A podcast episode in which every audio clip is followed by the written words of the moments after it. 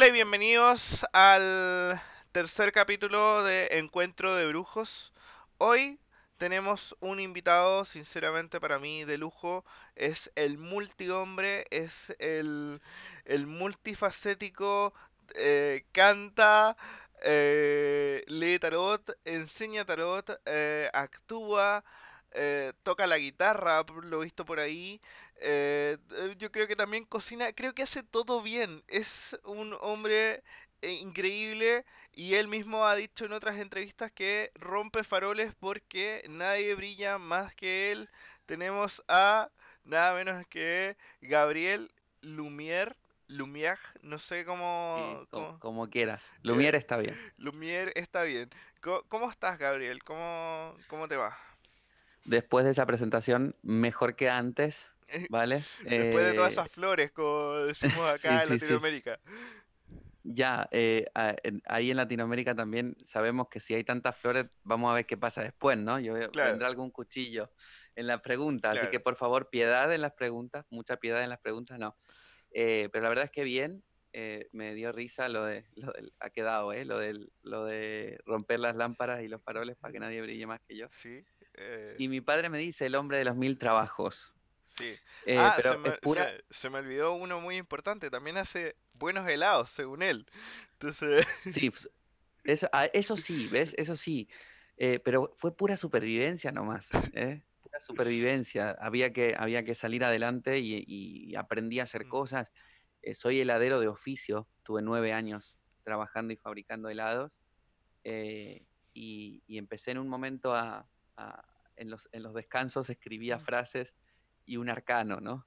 Entonces, de poco a poco empecé como a, me- a- a mezclar las cosas, pero no, no significa que lo haga todo bien, ¿eh? Eso es, eso es un mito. Aunque parezca, uno a Instagram eh, sube las fotos bonitas nomás. claro. eh, claro, como dicen por Argentina, fachero también tiene ahí una, una pinta bastante, un, lu- un look importante. Eh, eh, cuéntanos, eh, yo a mí me gusta que ustedes mismos se presenten porque uno puede hablar mucho de la persona, pero eh, según tú, ¿quién es, quién es Gabriel? Eh, esa, esa pregunta también la hago yo. Cuando hago preguntas me gusta mucho, justamente por eso. Porque no es lo mismo que te presenten, ¿no? A tener que hablar uno de, quién es. Y yo la verdad es que no tengo idea quién es Gabriel, ¿no? Ni, quién es Lumière, ni quién es Alejandro. Eh, no tengo idea porque cuando me pongo a pensar quién, quién soy, o quién es ese Gabriel, ese Alejandro, ese Lumière, descubro otras cosas. Entonces yo me doy cuenta que, que Gabriel es Gabriel Alejandro Lumière o Gabriel Kindermeder, como es mi nombre de DNI. Eh, yo me doy cuenta que eh, está, estoy cambiando siempre, siempre cambiando. Cuando me pienso en quién soy, me doy cuenta que, que nunca soy el que era cuando me pensé antes. Y me descubro cuando me pienso. Es muy difícil definir, muy difícil. Entonces me gusta pensar en que soy como una especie de, de, de persona. Fíjate lo que te voy a decir, especie de persona, porque no sé qué es bien tampoco ser una persona.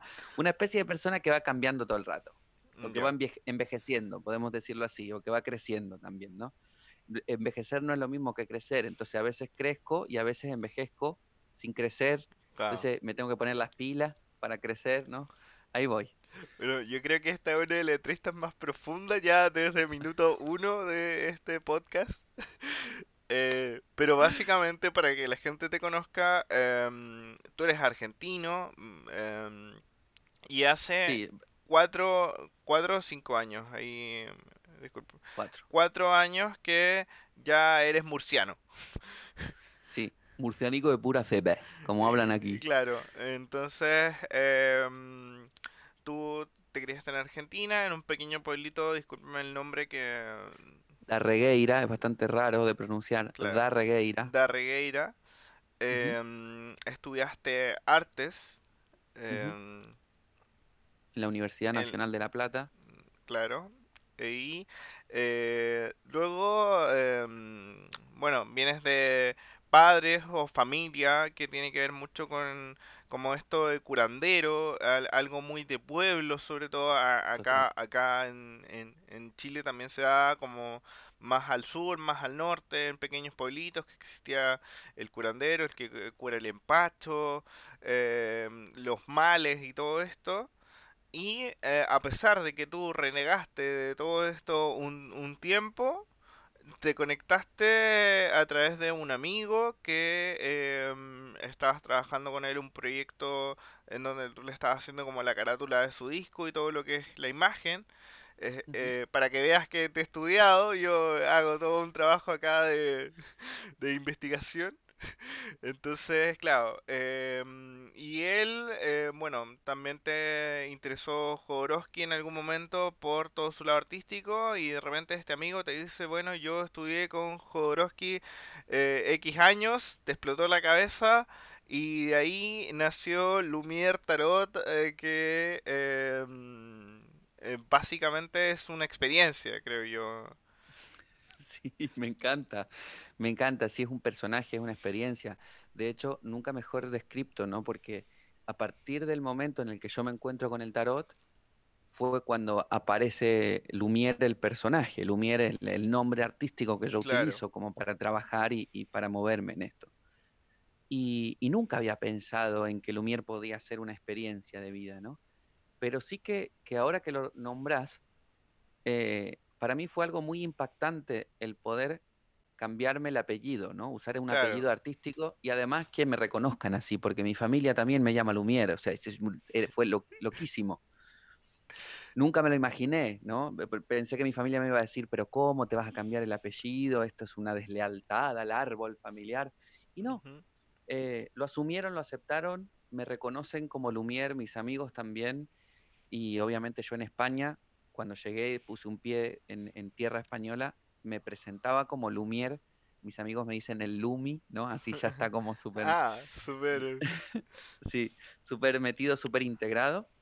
Em, de hecho, mucha gente cuando les digo que me llamo Alejandro Gabriel, dice, ¿pero quién es? El Lumi. Ah, el Lumi, ya está, eh, ¿no? Quedó claro. como, como establecido, pero sí que a, a partir de ese cambio de nombre, que lo, hace- lo hicieron millones de artistas a lo largo de toda la historia del arte, cambió mi vida, ¿entendés? Es, no, no fue un- un- una cuestión eh, simplemente un juego como, como comenzó. O sea, la, la, el, el punto de partida era una, un- una nueva experiencia, pero luego se transformó en parte de, de mi vida esa experiencia. Claro.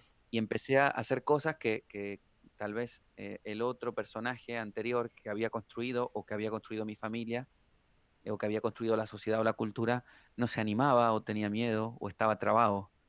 Eh, yo les recomiendo, eh, mira, hay un, un- un trabajo que hacemos con mis estudiantes de tarot que es por un día cambiarnos el nombre y nos ponemos nombres eh, así ridículos o nombres graciosos o nombres artísticos o nombres poderosos y durante ese día nos llamamos de distintos nombres Mira tú. y pasan cosas, Sí, pasan cosas. sí, la verdad es que, bueno, yo debo admitir que, eh, bueno, en el caso de mi hermana, mi hermana se llama Anita y todo el mundo la conoce como Azabeth. En el, en el caso mío, eh, aunque no es un nombre tan artístico, eh, mucha gente me nombra por Tarot Express, no, no- me nombra por Marco, y de hecho me ha pasado que en la calle de repente, oh, Tarot Express, oh, te vi en el centro comercial. Entonces, eh, es, eh, impactante, al final como que la gente, y, y además también como que se ha generado otro nombre que yo en ningún momento había pensado, pero Marco Tarot Así como Marco Tarot, eh, de repente la gente me escribe, no, mm, eh, me recomendaron a Marco Tarot. Y yo, ah, yo, hola, Claro, se, gracias. se construye algo Claro, ahí, se hay una construye. energía, hay, un, hay una tensión, hay, hay un- una información ahí. Y está bueno porque uno puede entrar, hacer Marco Tarot o hacer Tarot Express y Y luego lo, puede salir. y puedo ser Marco en mi casa, tranquilo, Eh, entonces, cierto, te da ciertas ventajas porque yo, y siento lo mismo contigo con Lumière, que es básicamente como una exacerbación de lo que es eh, Alejandro o Gabriel, en, en cierto sentido, eh, que a mí me pasa que, claro, si bien no estoy, no, no estoy todo el día, bueno, sí, casi todo el día leyendo el tarot, pero Pero claro, como que tengo esa, cuando ya estoy frente, ya digo, voy a subir un post, claro, soy Marco Tarot y como que tengo este juego, como que exacerbo un poco más mi personalidad y, y claro, eh, si bien soy sociable, quizás Marco Tarot es el triple de sociable o el doble. Entonces Ujú. eh, es como rico eso, siento yo. Yo siempre digo que somos 78 versiones de uno mismo, eh, si jugamos al tarot, como claro, mínimo, luego todas las combinaciones que se puedan dar con eso. Entonces, eh, yo creo que Lumière es uno de esos, y fíjate que a veces me pasa que Lumière se- me, me siento más yo, ¿no? Lumière se siente más, me siento más yo Lumière que más, más como me han llamado. claro, Eh, entonces, es, es interesante pensarse a, a través de, de eso, ¿no? De quién soy y cuántos soy la gente tiene, mira, cuando tú le hablas de psicología o de psicoanálisis, que le hablas de el ego, ¿no? Del, del yo superior y del inconsciente, te dice, ¿en serio hay tres versiones de mí mismo o tres voces en mi, Mm, en mi cabeza? Y yo le digo, mm, hay hay muchos más, pero es súper fuerte porque hay gente que nunca se da cuenta que hay más de una voz hablándonos dentro de nosotros mismos. Claro, ¿no? Que puede ser la, la voz del ego, la voz de la conciencia, de, de la inconsciencia, y los personajes que tenemos ahí, la familia, nuestros seres mitológicos, nuestros héroes, todos están ahí. claro, Entonces, por, por ahí va un poco la, la reflexión. claro. Oye, antes de irnos tan profundo, porque yo sé que contigo vamos a llegar a puntos nunca, nu- nunca escuchados en este eh, programa, em, yo quería preguntarte cómo llevas, eh, cómo lleva Gabriel, Lumière, Alejandro, las tres personalidades que conviven ahí. Eh, claro, eh, ¿cómo llevas la cuarentena? ¿Cómo, cómo has estado tú en lo, en lo personal? Como para que la gente sepa que también somos Mm, humanos, somos, vivimos, tenemos problemas, los tarotistas tienen problemas. Total. Eh, bueno, mm, estuvimos hablando un poquito antes. Estuve atravesando bastantes procesos personales, más que, más que, no sé, más que hacia afuera. Yo creo que los procesos eran más hacia adentro. Y no culpo a la cuarentena de esto que me pasó, pero sí que, como decíamos antes, ¿no? Sí que la cuarentena por ahí lo que hizo fue como exagerar ciertos estados o, o profundizar ciertos estados. Entonces yo creo que sacó a la luz un montón de cosas que ya tenía que resolver y que no podía resolverlas porque estaba todo el día trabajando, todo el día fuera de mi casa o todo el día eh, eh, haciendo cosas.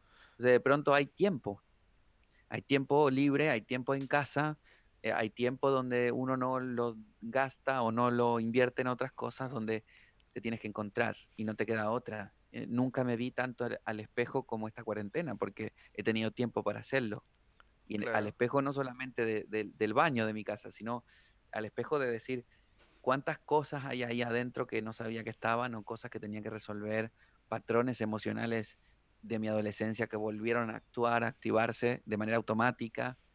Em, entonces, si, si lo pienso a nivel personal, fue un- una cosa muy profunda, pero fue casi eh, a los treinta y pico de días de confinamiento, porque el- en los primeros claro, días el- no me di cuenta. claro, la primera semana, bueno, yo, yo llevo dos, dos meses, porque yo, no- yo antes de que anunciaran la cuarentena en Santiago, yo ya estaba, yo dije ya, yo no, no salgo, me cuido, Eh, soy bueno para pescarme resfríos y cosas extrañas, entonces eh, dije, ok, me quedo en mi casa, entonces yo ya llevo dos meses y claro, yo creo que al mes y medio ya como que empecé a pensar algunas cosas que fue como, "Mm, esto, Eso. e- e- esto que me tiene intranquilo.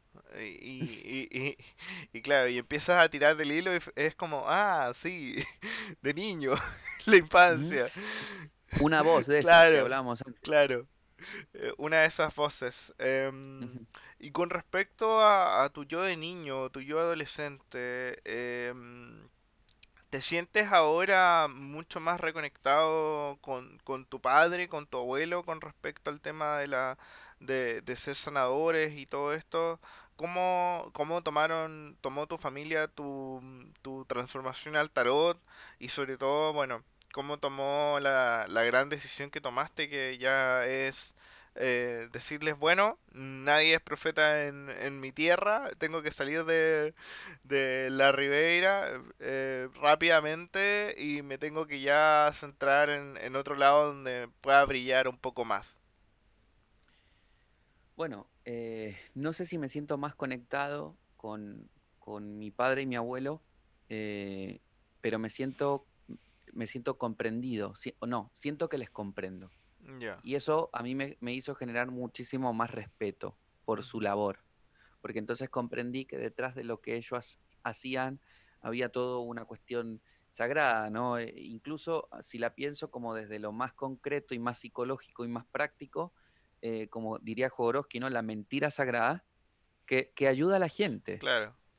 Porque supongamos que todo esto era mentira como yo pensaba que era cuando tenía 14, 13, 14, 15 años, pero eran, mentiras que, ayudaban a la gente a estar bien, a mejorarse.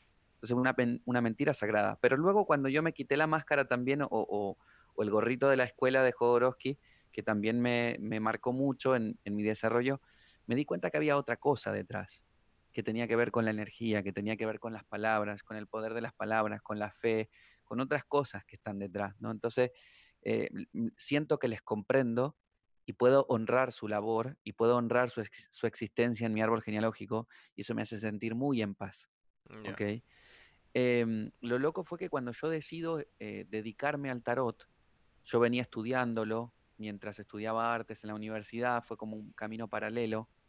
eh, también estudiaba, estudié psicoanálisis en un momento de esa, de esa carrera. em, y mis padres me decían, ¿en serio vas a estudiar tarot? Mirá que eso es muy oscuro, eh, te vas a volver loco.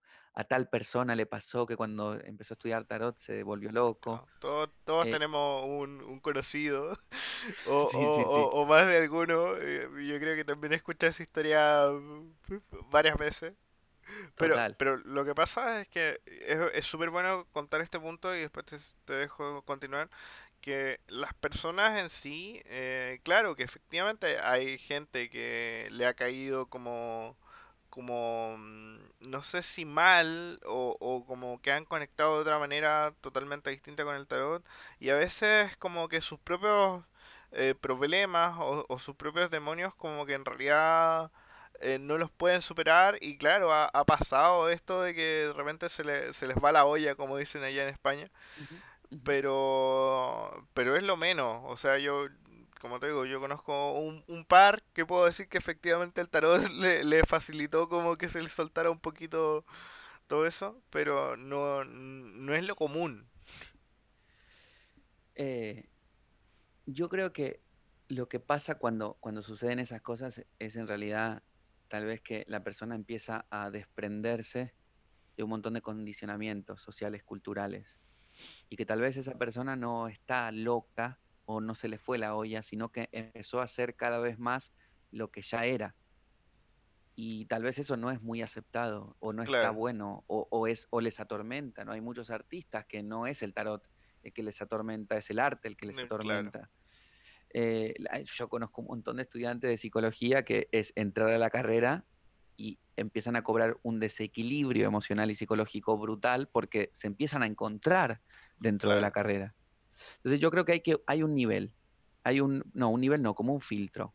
Cuando uno empieza a entrar en el tarot, a conocerlo, a trabajarlo, a usarlo, a practicarlo, se empieza a abrir la, la, la percepción, la mirada, ¿vale? Y, y ahí es donde uno empieza a abrir la percepción y la mirada sobre su vida y sobre quién es. Si uno atraviesa ese filtro, ya está, es como, vale, ok, eh, pasó el pico de botella, ya puede como ir procesando lo demás. Pero yo creo que hay gente como que se queda ahí en el limbo, tal vez por historias que tuvo, por la infancia, tal vez por condicionamientos, tal vez porque no, no tuvieron tal vez el acompañamiento necesario en ese proceso. eh, pero yo creo que no es el tarot, no es el arte, eh, sino una incapacidad de poder gestionarse lo que les, lo que les lleva a ese punto. Lo que les genera el... Si yo me hubiera quedado escuchando lo que mis padres decían, ¿no? Esto de que te vas a volver loco, de qué tal, tal vez sí me quedaba con la idea de que me- eso era lo que, entre comillas, me estaba volviendo loco. Pero yo decidí ir igual, caminar igual Claro, y atravesar el huracán, ¿no? Y llorar un montón y descubrir cosas y tal. Y luego mejorar. Em, lo fuerte es que el brujo era yo, pero mis padres, mi padre y mi abuelo curanderos de siempre, entonces, pero ¿quién es el brujo? No, no estoy yo, entendiendo. yo, O sea, eh, eh, claro, yo por eso quería hacerte esta pregunta, como, eh, porque yo tenía entendido que, claro, ellos siguen como igual una línea mucho más cristiana, mucho más creyente, eh, el tema de Dios, entonces, claro, eh, ahí ya, ya se producía una, un choque cultural y de pensamiento muy importante. mira qué interesante, esto no lo he contado en ninguna entrevista. Hace, bueno, cuando yo era niño, entre los 3 y los 9 años de edad, 2 y, y 9 años, 9 10 eh, aproximadamente, pero es prácticamente toda esa primera infancia, yo sufría de otitis y anginas crónicas, Ok, ¿ok? Constantes. No había un- una cuestión em, física, digamos física fisiológica, que genere esto, pero sí estaba relacionado con este, unas defensas bajas por temas de nutrición y cosas que yo cuando era niño no comía. Bueno, eh, yo era, siempre digo, hay uno de los hermanos que siempre nace fallado y yo fui el fallado, ¿no? De, de todo, todo me pasaba a mí. O sea, había varicela, yo tenía varicela, había esto, todo me pasaba a mí. Pero en, en- en el transcurso de esa infancia, eh, las anginas y las otitis crónicas fueron tratadas con un otorrino, ¿no? Y con una cuestión de, de aumentar las defensas. ¿Qué sucede? Que la medicina tradicional igual no pudo resolver esa cuestión. Yo estuve toda mi infancia yendo al médico a resolver esta cuestión de las anginas y las otitis crónicas. Entonces, ¿qué hacían mis padres? Me llevaban a curanderos, ¿entendés? Para poder ver si la cuestión no solamente era eh, de este tipo, ¿no? Que era fisiológica y bajas defensas y, y tal, sino vamos a ver si no hay otra cosa. Entonces, yo tengo recuerdos de mi infancia de mis padres en un coche, un Ford Falcon del modelo 84, ¿no? Para ponerlos en situación, eh, entrando en un campo, eh, en el medio del desierto, porque yo vivo en un pueblo donde es todo, todo eh, llanura, ¿vale? Y en invierno se seca todo, se mueren todos los árboles, todo el pasto. Entonces, entrando en el barro, así en un, llanura infinita, una, por allá una casita vieja, tal, y entrar en una sala donde había un montón de señoras que iban también a curarse y luego entrabas como a la consulta del curandero y lleno de cintas, de vírgenes, de velas, de santos, ¿no? Y me pasaban un aceite y un ungüento y no sé qué cosas. eh, y eso fue un largo recorrido de mi infancia. Y resulta que yo descubrí o recuerdo todo esto como algo que me impactó mucho cuando en mis obras de arte, en el estudio, de, en, estudiando la carrera de Bellas Artes, todas mis obras eran altares. Pero yo no me había dado cuenta, no me había dado sí, cuenta, ¿no? Y mi profesor me dice, tus obras son como altares, ¿no? Siempre haces como altares. Y yo, claro, si estuve mamando eso toda mi infancia. De Entonces, hecho, muy eh, loco. es muy loco porque, eh, para la gente que no sabe, yo estudié antes de mi carrera y antes de volverme periodista, hubo un Marco soñador que quería ser diseñador de videojuegos. Eh, y cuando tenía el ramo de animación y dibujo, que dibujábamos personas, eh, yo le decía, pero profe, ¿por qué siempre las rodillas y las piernas no me salen? O. ¿por qué mis animaciones caminan raro? Y me dice, porque es tu percepción de caminar, porque yo tengo un problema en las piernas. Entonces, Wow, mis personajes caminaban como yo caminaba. Entonces, era... Entonces ahí explicó, el profe me tomó como ejemplo y dijo, claro, uno suele eh, animar o dibujar eh, cosas de ti. Entonces me suena ujú. súper eh, entendido el hecho de que tú hayas dibujado altares eh, todo el rato. Total, total. Todo el tema del ritual, de lo Eh, sagrado. Claro.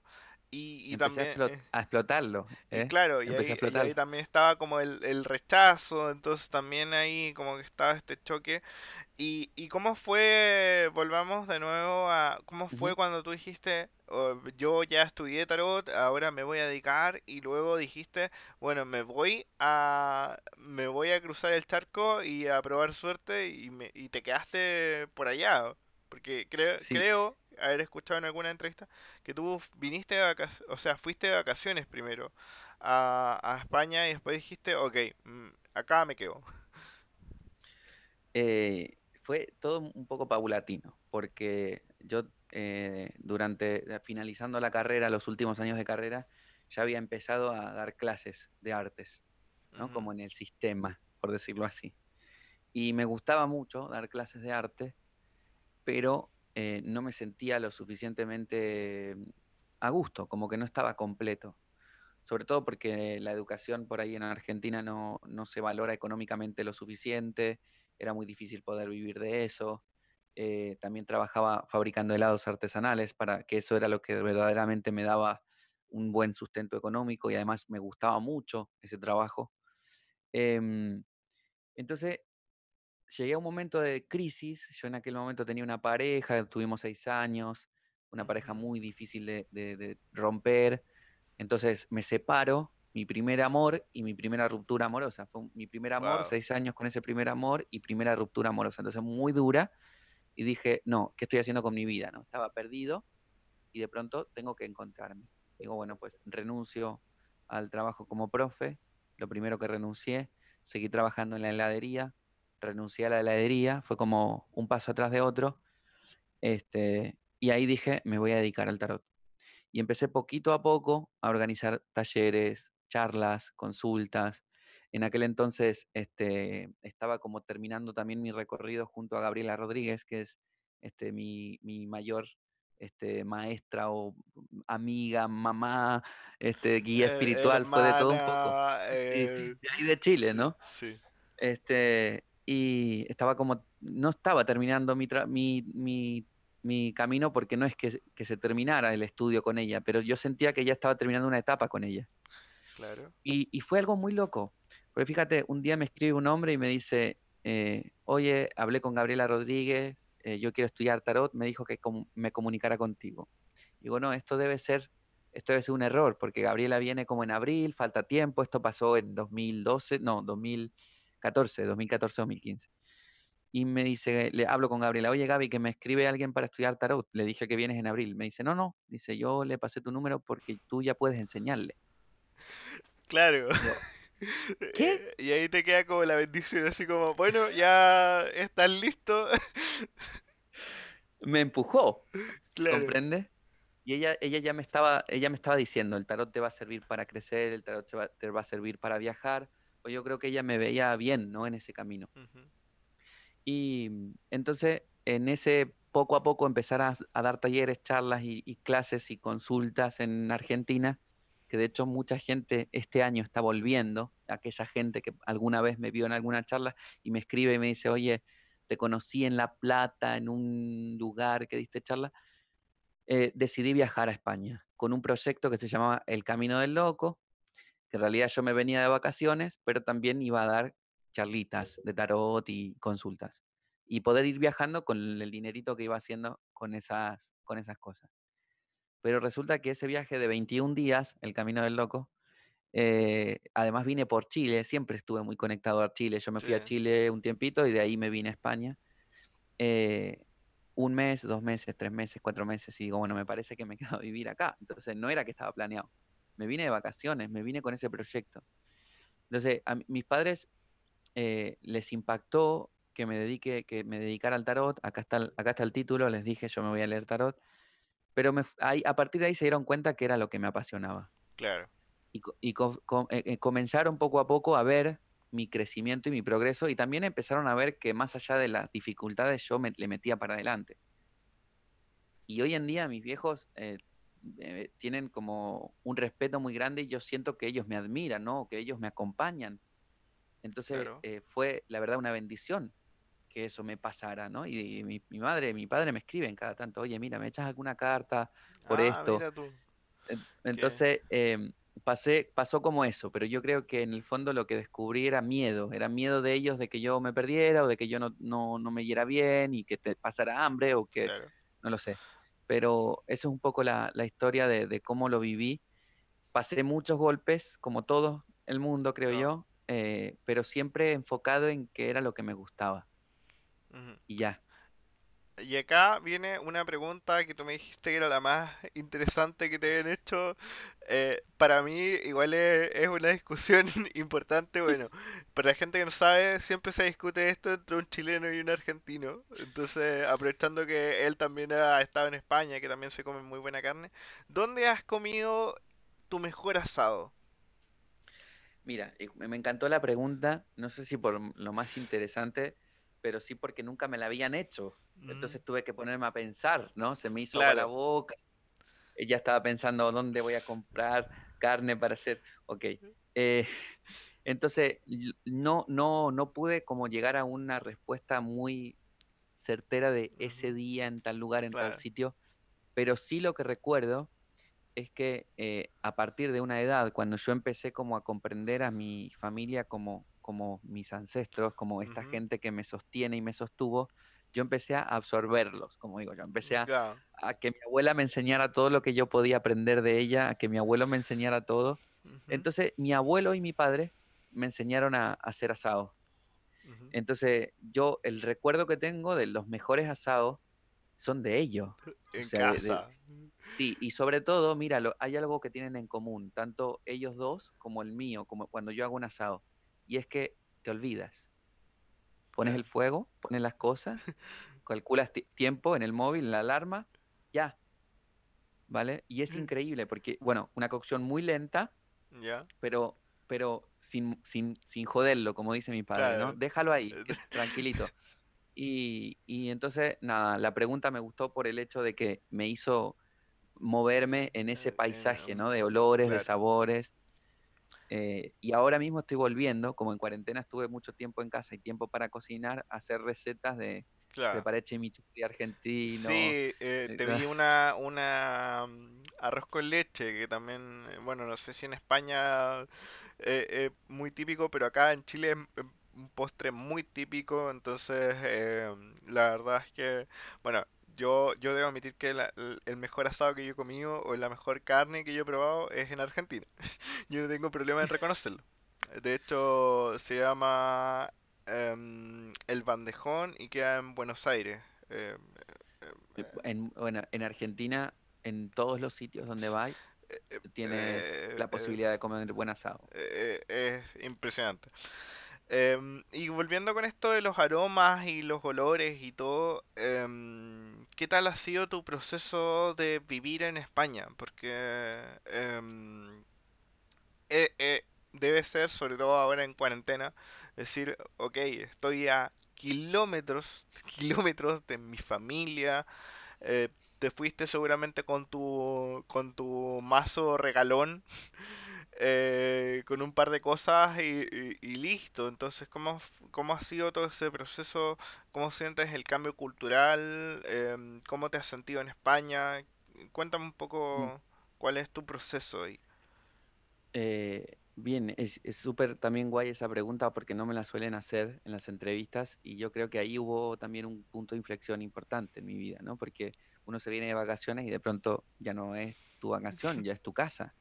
Eh, no hubo, no, eh, no hubo frontera, ¿no? Entre la vacación y mi casa. Eh, Fue como algo que se fue transformando. Entonces, em, fue loco, porque lo primero que sentía yo fue a cada sitio que iba, yo iba a Santiago y digo, ay, quiero vivir aquí. Y me sentía en casa. Y me iba a Perú, a Cusco, ay, quiero vivir aquí. Y me iba a Bolivia, ¿no? A La Paz, estuve en varios sitios de Bolivia, quiero vivir aquí. Siempre me he sentido en casa, a todo el sitio al que iba, porque a mí lo que me gusta cuando voy a un sitio nuevo, y aquí en España me pasó porque cada, cada ciudad tiene una historia distinta, comida distinta, aromas distintos, fiestas distintas, es empaparme de eso. Entonces, para mí es muy fácil poder sentirme en casa eh, cuando voy a un sitio diferente, porque es como que si, si fuera un camaleón, ¿no? Me, me voy Claro. adaptando a la cultura. a tal. De hecho, eh, mis amigos me decían, yo estuve un año, un año y medio sin tomar mate, por ejemplo, sin decir voy a comprarme un mate y tomar mate. ¿Por qué? Porque bebía eh, eh, café en la mañana con las tostadas con jamón, tal cual España, me adapté, ¿no? Pero de pronto Fíjate vos que todo lo que para mí es es esto, el hogar, el echar raíces, la casa, la comida, no fue algo difícil. En el momento en el que uno empieza a atravesar el proceso de eh, emocional de vivir en un lugar nuevo, ahí es donde se siente fuera de casa. ¿Por qué? Porque no es lo mismo el abrazo de un amigo que es de desde que tenés siete años, tu mejor amigo o tu amigo más cercano, a alguien que te conoce hace dos meses. Claro. No es porque sea menos, sino porque se siente distinto. te falta algo, hay algo que falta, no sabes qué es, ¿viste? Entonces, ese fue un poco el, el proceso más duro para mí, el poder encontrar mi familia en España, que son hoy mis amigos cercanos, ¿no? Y mis y compañeros de trabajo. Em, entonces, eh, fui viviendo en distintos lugares de, España, ¿no? En Madrid, en Valencia, estuve muy poquito tiempo en Barcelona y fui rescatando algunos hermanos y hermanas, como digo yo, de por ahí. Pero el, sitio donde yo sentí familia, y entonces ahí es donde dije, este, esto es mi hogar, fue Murcia. Y Murcia tiene mucho de esto del pueblo, ¿no? Que tal vez me recuerda mucho a, donde, de donde yo vengo, ¿no? A esta cosa de, de dar reggae. Eh, la gente súper cercana, oye, vente. Mira, no llevaba ni un año viviendo acá y yo ya estaba pasando las navidades con las familias de mis amigos, mm, ¿vale? Y ya está, ya es un clásico, ¿no? La Navidad viene el argentino. Claro, y e, el infaltable, el infaltable. Claro, claro. No, y si no, y si no vas, es como que no vas a venir. Eh, claro, y te pasan a la mamá, y, pero Gabriel, ¿cómo, sí, sí, ¿cómo es que no a venir? Así. Eh, no, pero qué loco. Eh, qué bueno eso. Eh, es bueno el, que, bueno, asumo que si no te hubieras sentido cómodo, efectivamente hubieras, hubieras vuelto. Pero es mm. súper rico saber que al final te encontraste en este viaje loco, lo culminaste y, básicamente sacaste un aprendizaje y, que te quedaste en un nuevo sitio mm. para empezar otro camino que igual tampoco sé cuánto tiempo voy a estar aquí. O sea, yo me, siento libre en ese aspecto, ¿no? Y también no quiere decir que no eche de menos a mi gente, porque eso es, conforme más tiempo pasaba aquí, más tiempo me daba cuenta de las cosas que echaba de menos o que extrañaba, ¿no? Claro. Incluso desde el dulce de leche a que, uno empieza a encontrar cosas argentinas en, los supermercados. Yo tengo luna en Tauro, entonces mi, mi ah, emocional es, es, importante. Eh, no solamente eso, sino a mi gente, ¿no? A mi gente, de, qué bueno poder estar ahí juntos y tal, pero trato por lo menos de, estar comunicado vía online con mis amigos y mi gente de allá. Y bueno, pues eso, ahí. Ahí. Entonces, mira, mira qué bueno todo eso. Em, quería preguntarte también, músico, tarotista, profe, eh, tocas la guitarra, eh, ¿qué otro hobby, qué otra, ¿qué otra eh, maravilla tienes? Porque en verdad es un hombre de los múltiples trabajos, multifuncional, polifacético. Entonces cuéntame un poco algo que no hayas contado que aparte de, todos estos talentos que ya muestras como en redes sociales. El sol en Leo hace mostrar todo, ¿eh? Ah. Eso del, cuanto más mejor. Yo, yo, yo digo, parezco una publicidad, ¿no? Canta, eh. come, como estos, estos muñecos para niños de acción, ¿no? Claro. Habla, camina. Lo puedes eh, meter al agua. Lo puedes meter al agua, resistente al agua. Y además te saluda cuando te despiertas por la mañana. Claro. así. Eh, había una, en una época había unos muñecos, unos bebés de estos bebotes para, para, los niños, ¿no? De juguete, que se llamaba, se llamaba Gaby. Entonces decía, Gaby, el bebé que habla y que camina y además no sé qué. Bueno. Le crece el pelo eh, y todo. No, este era, este hacía pis. ah, y, y, camina. Y aparecía así, caminando. Eh, yo creo que, que mm, no, no, he, no he no contado cosas que hago quiero que esto sirva para animar a la gente, ¿no? Una de mis, de mis musas es eh, mi querida, mi gran Juana Molina, que es música y humorista, eh, y ella cuenta, ¿no? En una entrevista, dice, eh, nos dicen que tenemos que ser una cosa o dos cosas, y listo. Y vos sos una cosa o esas dos cosas, y no podés ser otra cosa. Claro. ¿No? Porque no, no podés, porque no te da el tiempo, el cuerpo, la energía, no podés porque no es para vos, no sé, etcétera, etcétera. Entonces, eh, yo creo que em, el orgullo de Leo o, mi personalidad me llevó a decir, yo creo que esto puedo hacerlo. Entonces, no sé si lo hice bien o mal, pero pude hacer algo que para mí estaba bueno o que yo disfruté mucho. Entonces, pues, así empezó un poquito el camino por la actuación. Nunca estudié teatro ni nada, simplemente todo amateur, todo el incursionar, el hacer talleres, el probar eh, actúo desde que tengo siete años, ocho años, pero no me había dado cuenta, ¿no? Porque todo el rato imitando a las profes, imitando a, personajes de la familia, ¿no? A veces Digo, voy a hablar como Jodorowsky, ¿no? ¿Ves tú? Sí. Que tiene así como esta cosa. Entonces yo me di cuenta que imitaba también a la gente que admiraba. Entonces a mis cantantes, a, mi, a mis maestros. Y la Gabriela, ¿no? Que tiene esta voz así, muy dulce, con ese acento chileno. Y ella tiene como un movimiento de las manos cuando explica el tarot que a mí me dejaba hipnotizado, ¿comprende? Entonces eh, yo empecé a, a imitarlo, me, se, me, se, me, quedó grabada una frase de Alejandro que decía, si no tienes fe, imítala, porque al fin luego eh, se te pega eso. Uh -huh. Entonces me di cuenta que en realidad imitar era actuar y que si lo podía imitar, podía actuar, tal vez podía hacer algo con eso y empecé a hacer humor, humor con, con imitaciones.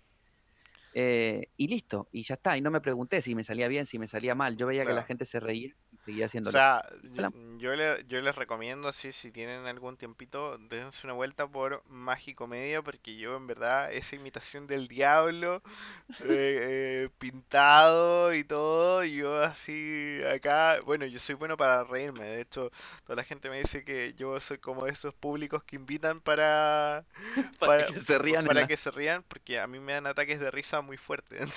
Entonces, la verdad que yo con, con Lumière viendo el y viendo lo del ermitaño también me reí demasiado. Entonces, igual es eh, me gusta eso de como, como tú desgranas el tarot porque yo también, bueno, yo yo también hice stand up un tiempo que quiero volver ahora cuando termine todo esto. Hazlo, hazlo. pero sí. básicamente hablar del tarot desde un punto de vista más humorístico o más jocoso hace que lo volvamos más humano, siento yo, como más como que lo podamos encontrar y eso está muy bueno.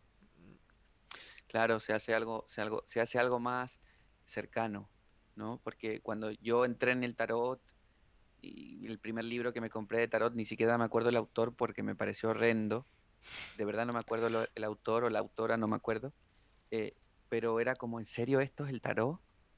Y en, la, en el libro me decía que había que beberse un vaso de vino antes de leer las cartas y hacer no sé qué ritual. Yo, no. No. O sea, y, y, y la pasé mal, ¿no? Yo digo, no, esto que me, me, llama tanto la atención. Pero bueno, era un libro malo, un libro de, de, o bueno, no sé si era un libro malo, sino era un libro que a mí no me sirvió. Claro, que contigo y, no conectó. Claro, entonces empecé a, a, eso, a buscar pues gente que, que me llegara. Y, y, yo recomiendo eso, a la gente que, que, se pruebe, que se ría, que juegue. La música es lo mismo. Yo empecé a hacer música porque me gusta la música, no porque considero que soy músico. Empecé a hacer teatro porque eh, me gusta actuar o porque me gusta reírme, no porque considero que sea un actor. Entonces, al fin y al cabo, uno va aprendiendo a mejorar. Uh -huh. Y ya. Lo otro que, la otra pregunta que creo que también es algo que nadie te ha preguntado, me encanta hacer este tipo de preguntas, más de persona, más, porque yo sé que tú eres mucho de simbolismo y como que te gusta todo esto, entonces yo me percaté que tú tienes símbolos en, en, en, tu, en tu, cuerpo, tienes tatuajes. Eh, eh, eh, sí, me encantan, bueno, yo también tengo si me muestras, como dicen en Harry Potter, si, si me muestras tu marca, yo te muestro la mía. Bueno, no se puede ver ya, mucho, ya. pero yo también tengo el mío. Eh, cuéntame un poco, una persona que es tan de los símbolos y todo esto, ¿por qué decidiste eh, eh tatuarte esos símbolos? Mm. siento que deben tener algún significado por lo que yo conozco claro. con todo este mundo del tarot. Y si viene algún otro o, o como que te gustaría ahora por ejemplo, yo después de la cuarentena necesito, como que quiero hacerme un tatuaje, como eh, porque me transformé, soy otra persona, entonces también quiero como que me comentes un poco eso. Bueno, el arte del tatuaje me fascina, me fa admiro mucho a la gente que es buena tatuando, eh, admiro mucho todo tipo de arte.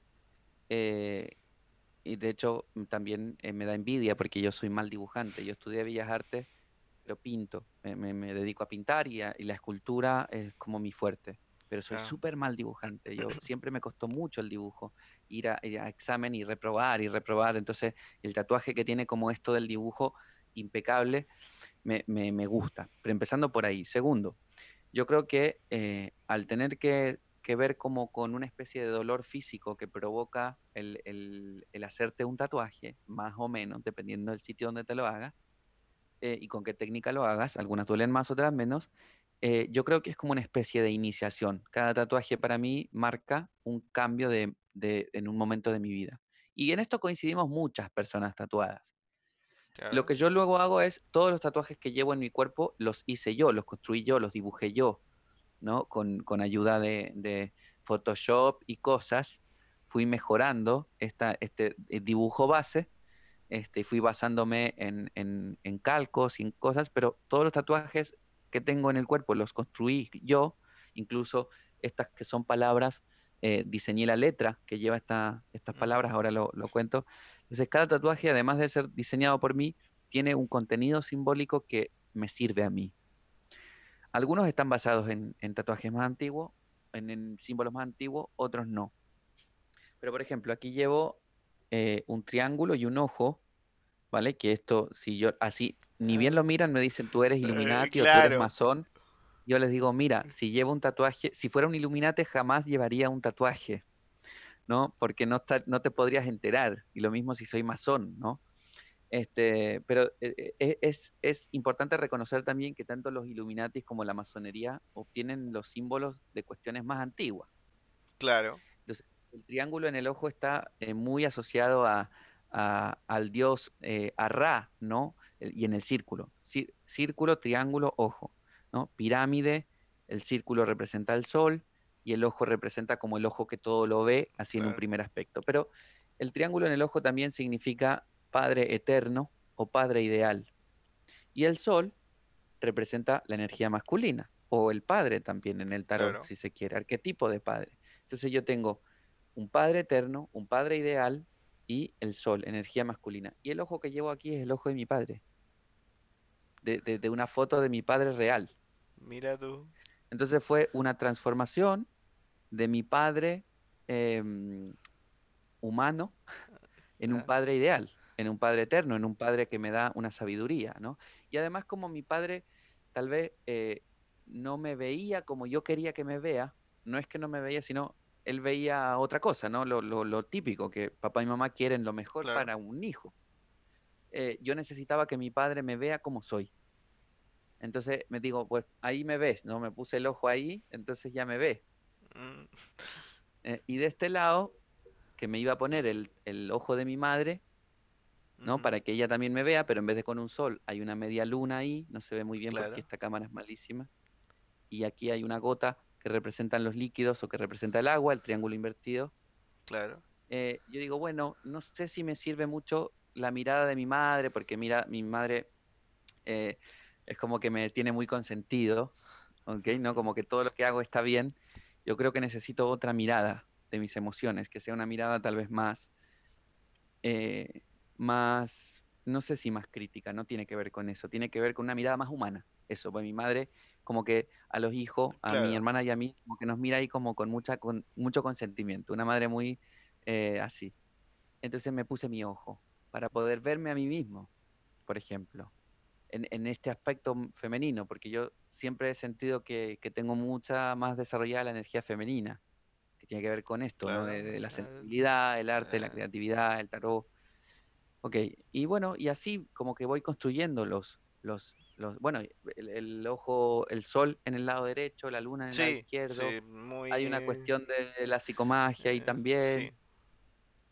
Eh, y aquí llevo tatuado solve et coagula. Solve, Ya. coagula, que es eh, los principios alquímicos de disolver y coagular, o de separar y unir, que están relacionados con femenino masculino, con Claro. yang. Entonces, ahí va, por ahí va. Por ahí va. Pero considero, una cosita más, considero que los tatuajes nos dan poder. Sí. Entonces, está bueno poder tatuarnos cosas que nos den poder. Yo eh, en un momento tenía pensado, tengo un amigo tatuador, Flavio Linares, de Argentina, que le mando un saludo. eh, buenísimo. Flavio Linares Art, creo que está, o Flavio Linares Tattoo Art, por ahí. Em, teníamos pensado, que él fue el que me tatuó las letras, de Solvet Coagula, teníamos pensado como hacer tatuajes psicomágicos. ujú. Entonces era como, bueno, que la persona que se quiera, que no sepa qué tatuarse, le construimos un tatuaje que sea eh, para sanarle, ¿no? Para mejorar su vida, para que le dé Claro. poder.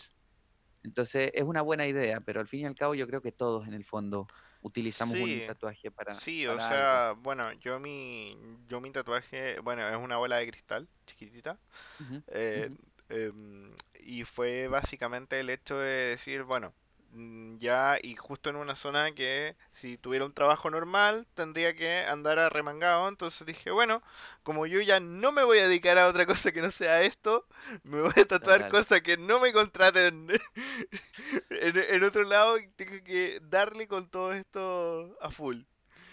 Es como tu DNI en el fondo. Claro, Es así. Ya claro, está. Vienes con eso. claro. Entonces, eh, pero yo, bueno, hemos hablado mucho de Jodorowsky acá porque yo siempre digo que creo que eres una de las personas más jodorowskianas que conozco. Aparte, a, ti, a ti te, te, te- te gusta mucho, de- llegaste a Jodorowsky no por el tarot, sino por el arte, por todo su, su experiencia también. Él es un hombre que yo también lo, de- lo declaro como una experiencia. Y, y creo que también me gusta mucho eso. Creo que bebo mucho de él en el sentido de de que claro, yo también hice teatro, me gustan otras cosas, eh, entonces como que él no se restringe a la hora de hacer. Eh, él Mm, un día puede mm. hacer tarot, un día puede hacer su, sus charlas, eh, psicomagia, otro día puede estar escribiendo un libro, un cómic, entonces me gusta mucho eso. Pero vámonos más al, al punto de la psicomagia. Eh, ¿cómo tú la, cómo tú la ves y cómo crees que está conectado también con el hecho de sanar personas? Porque al final, si aplicamos psicomagia o aplicamos todo lo que nos enseña un poco Jodorowsky, eh, al final estás haciendo casi lo mismo que hacía tu, tu padre y tu abuelo. Entonces, ¿cómo, Ahí va. cómo, cómo ves esa conexión? Eh, y que te llame tanto la te- que te llame tanto la atención, siendo que rechazaste en algún momento. Entonces también hay algo ahí en tu mente que es como que te llevó a todo esto. Eh, lo que pasó con mi padre y mi abuelo es que, claro, utilizaban un, un método o utilizan un método para curar que no, que no tiene una explicación, porque tiene una fe, tiene una, un- una base que es la fe. Entonces funciona por la fe. Pero con Jodorowsky, eh, el tipo te dice, oye, mira, vas a hacer esto, vas a poner la cara de tu madre en una sandía y la vas a destrozar, porque tu madre, porque le tienes rabia a tu mamá, pero no se la expresas porque la amas tanto que, te la guardas. Y eso que te guardas te hace daño. Entonces, sácalo. Y sácalo sin hacerle daño ni a tu mamá ni a las mujeres de tu vida, ¿no? Entonces, lo que, lo que a mí me impactó de Jodorowsky es que trabajaba igual que mi padre y mi abuelo, pero él te, te contaba por qué ibas a hacer lo que ibas a hacer. Y para mí eso tenía una lógica tremenda, porque yo entendía el arte. Entonces, si yo entiendo el arte, ¿no? Voy a escribir esta canción o pintar este cuadro porque estoy expresando la tristeza que siento. claro. Este acto es, es igual. Entonces, yo me fui dando cuenta que la psicomagia puede ayudar a, a- es como para mí una llave que te permite abrir aquello que está bloqueado, que está estancado. No me parece que sea como la cura, como, como yo creía en su momento, porque idealicé mucho el método, porque a mí, entre comillas, me salvó la vida la psicomagia, pero me la salvó no por el hecho de, de que, de que me la salvó de la muerte, sino por el hecho de que me, me hizo encontrarme con lo que me gustaba. Entonces, eh, yo mando mucho a la gente a escribir, a pintar, a dibujar. Eh, el símbolo tiene este poder, tiene un poder porque activa cosas, igual que el tarot. El tarot tiene, tiene un poder porque la carta que tú- cuando tú la miras activa cosas. El pensamiento, la reflexión, recuerdos, cosas que escuchaste, cosas que estudiaste, emociones. Entonces, igual que una foto, cuando uno ve la foto de, de- de ese, del abuelo que, que falleció, de la abuela que ya no está, se mueve un mundo claro. adentro. Entonces yo creo que la psicomagia no es más que eso, que es utilizar la imagen, el arte, lo visual, lo la música, el sonido, la, o sea, te- la, utilizar el te- arte la teatralización de, mm, de los del- hechos. de eso, ¿no? Claro.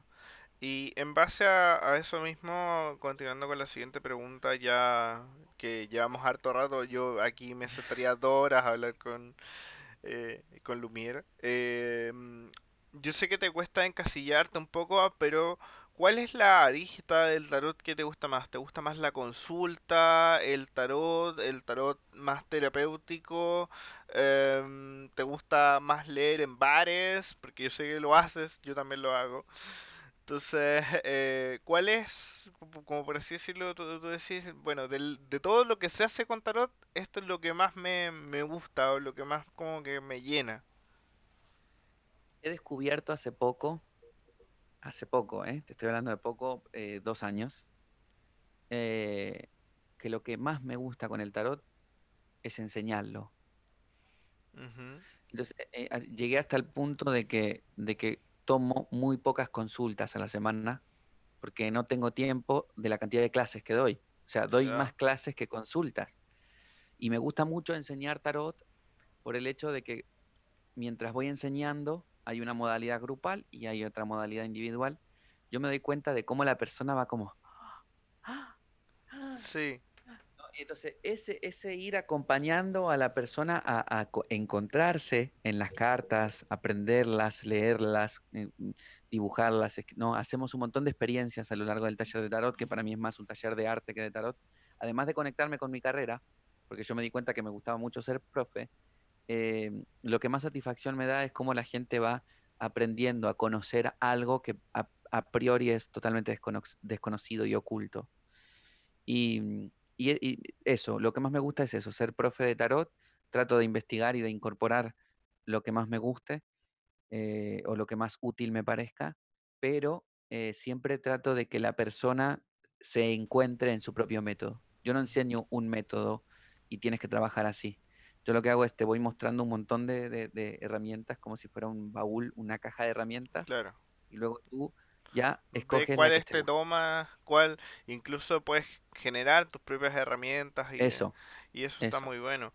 Em, y ya acá viene una, una parte que ya es un clásico de ti, que yo creo que acá a la gente le gusta. Eh, yo quiero que acá ya casi cerrando un poco esto, te dejo unos minutitos para hacer una de tus grandes eh, lecturas colectivas. No, sé cuál es el nombre correcto Sí, de eh, que hagamos un, un proceso de lectura colectiva, ya que para que la gente conozca este, porque yo creo que esto ya entra como en magia también, es como casi un truco mágico. sí, sí, sí.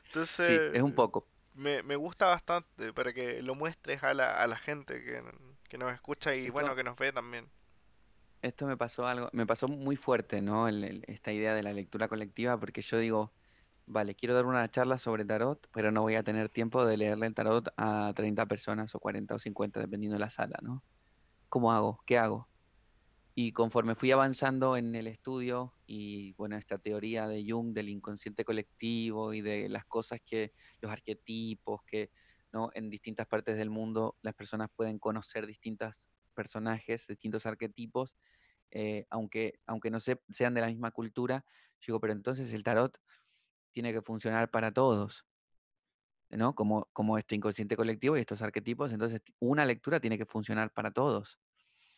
Entonces lo que traté este, el, el truco es, es muy fácil porque lo que yo hago es hacer una lectura abierta.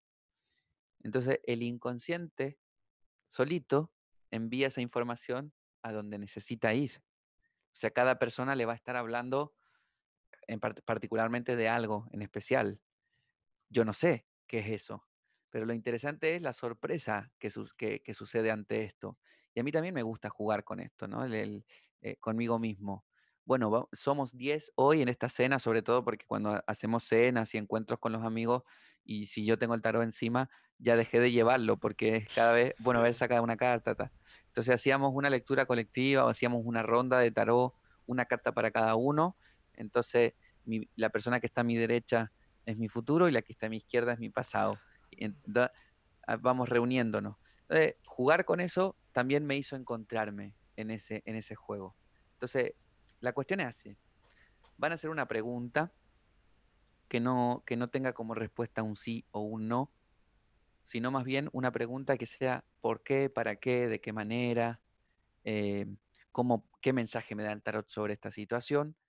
eh, una pregunta abierta, ¿no? Para ver qué información revuelve el tarot. ¿Qué, cuál es, qué, qué me dice el tarot sobre mi relación de pareja? ¿O eh, qué puedo hacer para mejorar mi trabajo? Eh, ¿Qué, por qué, para qué, de qué manera? O un mensaje para esto. Entonces yo voy a barajar y te voy a pedir que me digas, eh, para que las cartas las elijas tú, Ah, tres números del 1 al 22. ya, ok. Em, quiero escoger el 12, 3, 4, 5, 6, 7, 8, 9, 10, 11, 12. el, el 11 Sí, 11. y el 3. 1, 2, 3. No sé por qué sabía que ibas a elegir el 3. Eh, soy, Ok. soy un hombre muy 3. Bueno, el 3 es mi número favorito. Bueno, eh, yo creo que estoy teniendo ahí una, una sensación, unas percepciones un poco paranormales, porque no sé por qué pensaba en el 3 y no sé por qué pensaba en el diablo. Y salió el diablo. Eh, pero no salió en el 3, salió en el 11, la segunda Ya. carta. Eh, entonces, em, voy a tratar de devolver esta lectura colectiva. Primera carta, el enamorado. Segunda carta, el diablo. Y tercera carta, el colgado. Entonces, yo puedo imaginarme esto como de dónde vengo, dónde estoy y a dónde voy. Entonces, ¿de dónde vengo? Bueno, la carta del, enamorado es una carta bastante particular a la hora de, enseñarla, porque se llama el enamorado o los enamorados, pero en la carta del tarot de Marsella, sobre todo, que es lo que yo uso, eh, parece más una pelea o una discusión o una indecisión que un enamorado. Eh, entonces, podemos pensar que venimos de una situación con respecto a lo que hemos preguntado relacionada a una indecisión, relacionada tal vez a, a una elección que tengo que hacer hacia algo que me gusta, relacionada a una elección que tengo que hacer hacia algo que verdaderamente me da placer o me hace sentir completo, me hace sentir pleno, me hace sentir, como digo yo, enamorado o enamorada de la vida o de la persona o de la situación. Entonces vengo de una situación donde yo tenía que elegir. Y elegir qué? el camino del corazón o el camino del enamorado, aquello que verdaderamente me hacía sentir bien. ¿Vale? Pero luego aparece el, ah, el diablo. Entonces yo no sé si elegí, si elegí bien. O sea, puede ser que haya elegido eh, lo que me convenía y no lo que verdaderamente quería. Entonces el diablo me viene, eh, viene a meter la cola, como decimos en Argentina, y dice el diablo, oye, eh, que por ahí la cagaste un poco, o que por ahí no, no elegiste lo que verdaderamente te hacía sentir bien, o no elegiste lo que verdaderamente te hacía sentir cómodo. Entonces el diablo te muestra una carta o una cara que no está tan buena. Es, oye, eh, como abre los ojos, mira lo que te ata, mira lo que te tiene eh, preso, mira lo que te tiene eh, atado, porque luego aparece el colgado. Y el colgado me hace tomar conciencia de aquello que, que no elegí correctamente en el enamorado. Entonces, el colgado en el, en el, lo- el, el, el diablo en el presente me hace mirar esto que tal vez no está tan bueno, pero a la vez me hace reconocer la fuerza, mi fuerza, mi personalidad, todo lo que hay ahí para, para ah, disponible. Y el colgado me permite ver en el futuro, el hacia dónde voy, la cuestión desde otro sitio. ¿Ok? Entonces, eh, yo creo que, mm, a ver qué carta sale abajo, la papisa, esto también lo tomo como, como parte de la lectura. Yo creo que esta, esta mala elección o esta elección sin la conciencia total me permite aprender algo y me permite aprender a ver eh, las cosas desde otro sitio para poder utilizarlas a mi favor. Entonces, la pregunta sería, para, las que, para quienes están escuchando, tengan en cuenta que eh, les ata, tengan en cuenta que no les permite ser quienes son, tengan en cuenta qué cosas no les permite em, mirar la vida con sus ojos. Y, y poder ver cómo superar o cómo sortear estos, estos, estas limitaciones para, para ver el mundo desde otro lugar. Esa Wow. sería como la lectura. Wow, intenso. Bueno, después en, en, en privado te voy a comentar un poco de lo que me pasó con la lectura y en realidad me hizo me hizo mucho sentido. Hizo- Bueno, pues yo luego tendré que ver el vídeo y, y ponerme en de, especta- de espectador para ver qué me dice a mí. Pero eh, está muy bueno esto que haces, como esta, esta forma de, de trabajar, siento que eh, es, es muy interesante eh, cómo, cómo conectas en verdad. Yo creo, sí, y, y yo creo que lo que a mí me gusta de esto es que cada uno ahí hace las conexiones suyas. Claro, Yo, yo te digo cuatro palabras, pero ta- ya tú las ordenas. De hecho, a mí me pasó que primero yo efectivamente iba por una línea, iba por un tema que yo había pensado y, y en realidad me llevó a otro tema que Sí, tiene que ver con el mismo, pero en realidad otra vertiente hacia el otro lado. sí, eso suele pasar. La gente me dice, bueno, yo pregunté por el trabajo, pero era otra cosa. claro, como que, claro, yo pregunté por temas de trabajo, pero me, me llevó a más profundo, más, más a otra arista y fue como, wow.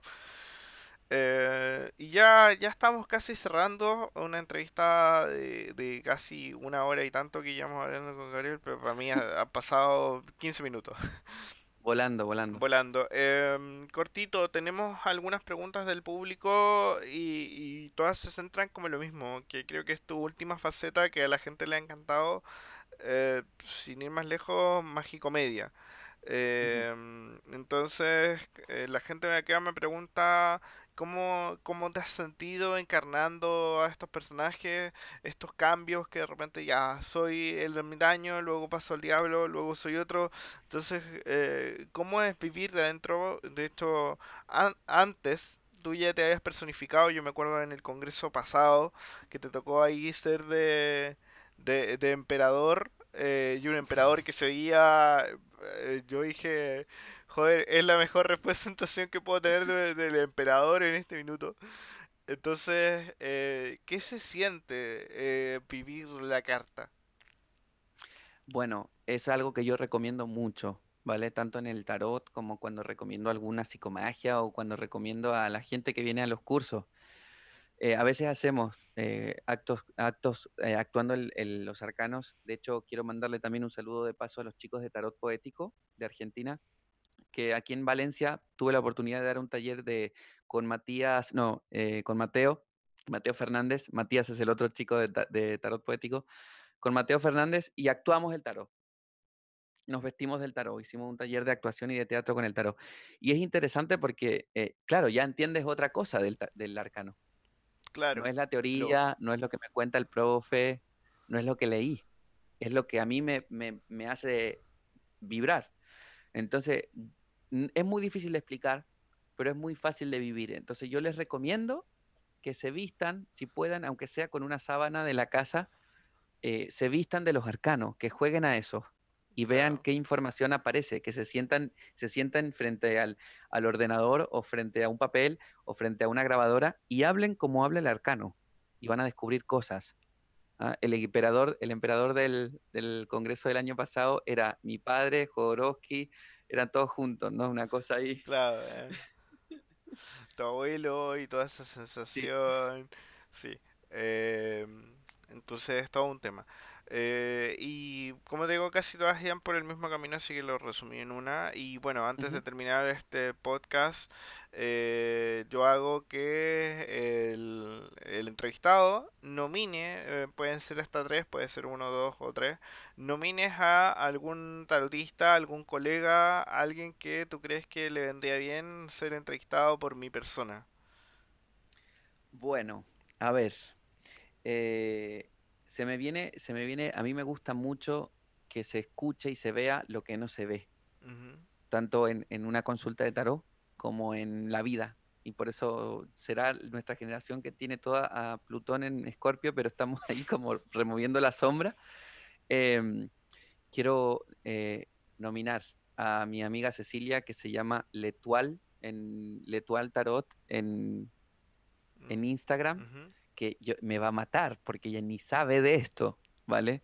Dio una sola, yo sol- solo una videollamada, eh, una videoconferencia conmigo hace un par de semanas y ahora yo la estoy empujando a, a esto. Es como un poco lo que me hizo Gabriel a mí, pero yo creo que, le- que va a estar bueno. Eh, quiero nominar también a eh, Pablo Veloso, que además de ser tarotista es de todo, otro hombre polivalente, que es mi profe de astrología, pero tiene una mirada del tarot y de la cartomancia que yo creo que está muy, muy buena para que la, la charlen y la comenten y la muestren, porque él usa muchas barajas. Y yo no sé si ya este, la has entrevistado o no la has entrevistado, pero mi amiga maestra y, y de todo un poco y consejera también eh, de México, Yoko Maleficorum. Sí. Eh, Yoko está, está haciendo pedida, así que Yoko en, en próxima oportunidad ya va a estar eh, acá. Eh, Es a, a la experiencia. Yoko también, ¿eh? La La, experiencia sí, Yoko es, sí. es Yo, yo grande, es creo que grande. los tarotistas de esta generación somos, somos una experiencia. eh.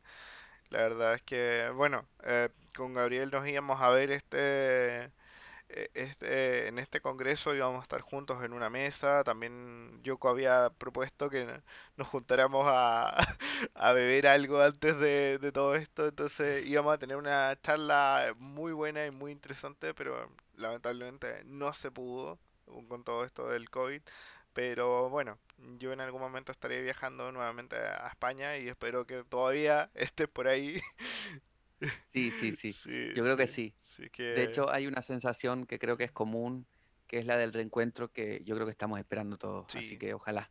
Así que nada, eh, gracias Gabriel eh, por haber estado en esto y también gracias por todo lo que nos, nos mostraste. Así que nos vemos la próxima semana en un nuevo encuentro de brujos. Cuídense mucho. Muchas gracias.